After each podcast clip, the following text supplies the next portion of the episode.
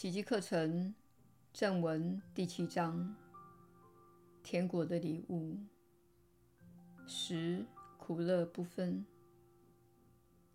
耶稣的引导，你确实是有福之人。我是你所知的耶稣。人们来学习奇迹课程的原因，大多是由于痛苦。而一个人所经历的痛苦，是源于他用小我来做决定。这个地球上的每个人都会来到人生中的一个时点，此时他们会发现自己所做的事情并没有带给自己快乐。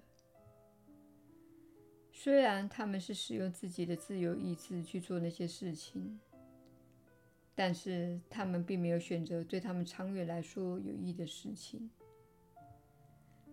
那些事情到最后，并没有带给他们真正的喜悦。因此，当你处在令你感到不快乐的人生阶段时，比如说，你环顾四周而发现你的健康状况并不理想，你的财务状况并不理想，你的人际关系破裂，你的家庭面临的困难。你对自己这一生该做什么感到困惑？我们希望你知道，你之所以处在这样的境地，是因为你听从了小我的指令。须知，小我的指令会前后不一，它是乱无章法的，甚至它的某些指令是自相抵触的。因此，你会得到混杂的。结果以及混杂的情绪，你会情绪起伏不定，你无法得到平静，也无法达到平衡。你没有能力为你的人生拟定长远的策略。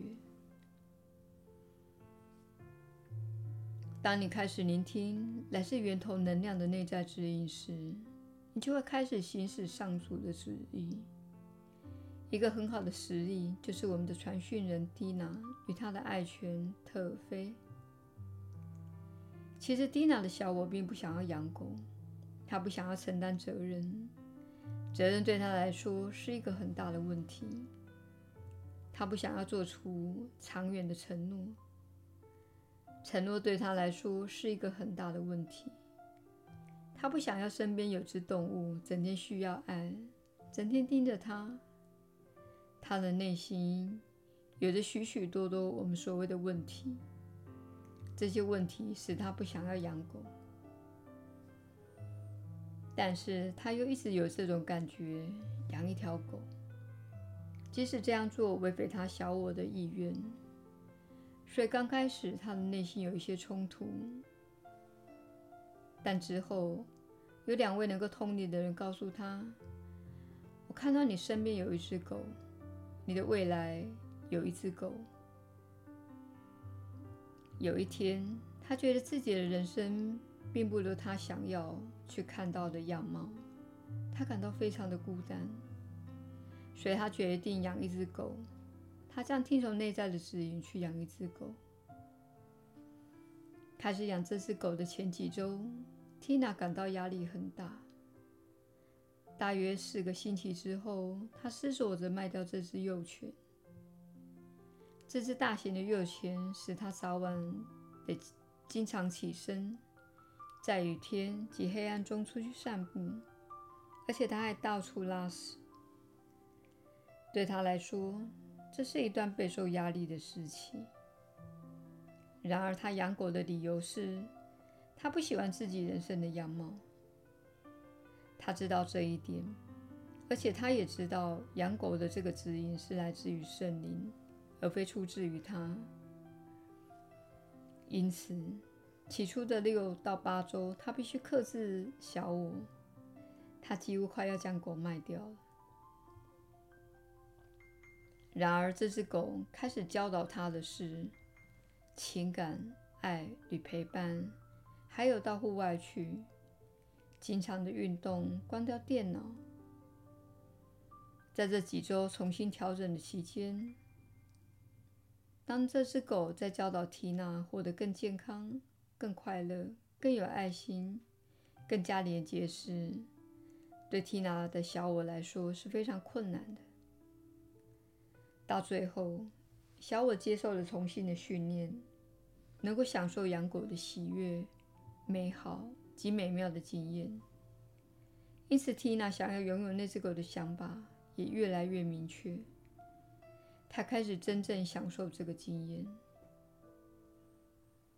这是一个完美的实例，说明小我可能尝试说服你去做的事。比如，再吃一片蛋糕，不要去游泳，这太费事了，诸如此类。小我劝你去做或不要去做的事，都是在限制你，使你不要出去交流，不要活得太有爱心，不要敞开自己，不要出去接近大自然，因为太脏乱了，太潮湿了，太热了，太冷了。风太大了，灰尘太多了等，种种你们都会使用的借口。然而，这是圣灵送来的一份大礼。这只美丽的动物已经转化了缇娜的经验，比他过去所能想象的更加深入。他非常感激的是，他深知不能听从自己的小我。即使刚开始那几周，小我的声音非常洪亮，而且非常的坚持。我们举这个例子，好让你明白圣灵是如何运作的。你能够看出圣灵是如何与你合作，并带来给你所需要的经验，以及扩展你的意识，并削弱你的小我自信。你们大家之所以处在目前的境地，那是因为你们做了你们想做的事情。但可能有人会说：“不是我丈夫要做的，或者是我老师要这样做的，或者是我的老板把我解雇的。”事实上，你处在目前的状态，是由于你之前做出的上千个选择。我们希望你了解的是。你可以开始聆听源头的指引。你可以去感觉一下你希望发生的事情，即使这些事情可能违背你的小我，可能违背你过去被教导的所有观念。身为奇迹学员，你必须谨记，这部课程的教诲倒转了你所生活的世界，因为你所生活的世界是颠倒的。当中好的就是坏的，坏的就是好的，健康的就是不健康，而不健康的却是健康。恐惧受到推广，变成是一件好事，而爱却受到谴责。我们希望你了解这一点，并且知道，只要你不听从小我的指令，你就会获得指引。你会知道，那是小我的指令，它会带给你一种限制的感觉。